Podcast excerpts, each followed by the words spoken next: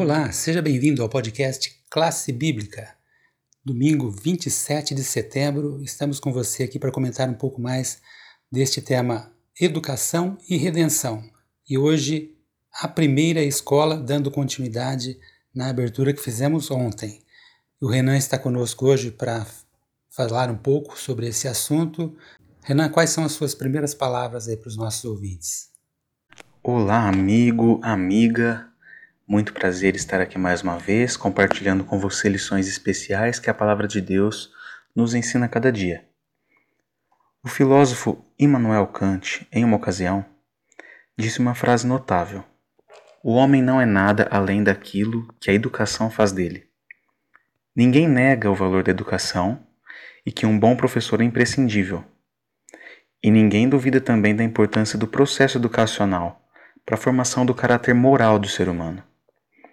Nesse raciocínio e com base nos relatos de Gênesis, ninguém foi tão privilegiado como Adão e Eva, que tiveram como seu educador particular o próprio Deus. E esse é o tema do nosso estudo de hoje: a educação no Jardim do Éden. Vamos à nossa primeira pergunta? Gênesis 2, de 7 a 23, é o texto da nossa questão. E a pergunta é a seguinte: Em sua opinião, qual foi o propósito de Deus ao criar, estabelecer e empregar Adão. Eu vou ler aqui um pouco do texto para você, apenas alguns versos, a partir do verso 7. Então o Senhor Deus formou o homem do pó da terra, ele sobrou nas narinas o fôlego de vida, e o homem tor se tornou um ser vivente. E o Senhor Deus plantou um jardim no Éden, na direção do Oriente, e pôs nele o homem que havia formado. Do solo, o Senhor Deus fez brotar todo tipo de árvores agradáveis à vista e boas para alimento, e também a árvore da vida, no meio do jardim, e a árvore do conhecimento do bem e do mal. Vamos ao verso 15 agora. O Senhor Deus tomou o homem e o colocou no jardim do Éden para o cultivar e o guardar. E o Senhor Deus ordenou ao homem: De toda árvore do jardim você pode comer livremente, mas da árvore do conhecimento do bem e do mal você não deve comer, porque no dia em que dela comer, você certamente morrerá. Agora vamos ver aqui a descrição da formação da mulher a partir do verso 18. O Senhor Deus disse ainda: Não é bom que o homem esteja só. Farei para ele uma auxiliadora que seja semelhante a ele.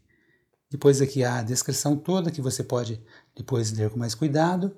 E no verso 23, e o homem disse: esta, afinal, é osso dos meus ossos e carne da minha carne. Será chamada varua, porque do varão foi tirada. Então é com você, Renan. O que você acha do propósito de Deus diante dessa circunstância? A gente pode responder a sua pergunta, Jaziel, partindo do pressuposto de que Deus criou o ser humano à sua imagem e deu a ele um lar e um trabalho significativo. E isso tem tudo a ver com a relação de um professor para com seu aluno, tem tudo a ver com a relação de uma educação prática. Deus conhecia as habilidades de Adão porque ele mesmo o havia criado. Deus ensinou Adão sabendo que ele poderia alcançar todo o seu potencial, a começar por suas ocupações no Jardim do Éden. A educação prática é uma das melhores que existem. Deus deu responsabilidades ao ser humano e desejava que a humanidade fosse feliz, primeiramente. E são as responsabilidades Embora às vezes a gente não goste de todas elas, né? Algumas a gente não gosta muito. Mas são essas responsabilidades que dão sentido à vida e nos trazem a verdadeira felicidade. Então, o texto diz que Deus deu a Adão a tarefa de cuidar do jardim. Além da tarefa de cuidar do jardim, Adão teria a tarefa de cuidar de Eva, teria a tarefa de cuidar dos animais, da melhor maneira possível, para que toda criação encontrasse o verdadeiro sentido ao dom da vida. Deus também sabia que o homem precisava de um íntimo relacionamento com ele. Por isso criou um espaço particular ali no Jardim do Éden, para que o homem pudesse se comunicar com ele.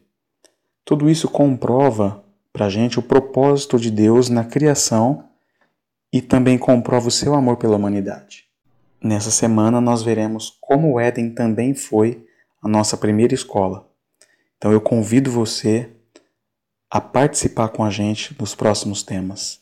A lição dessa semana está realmente imperdível.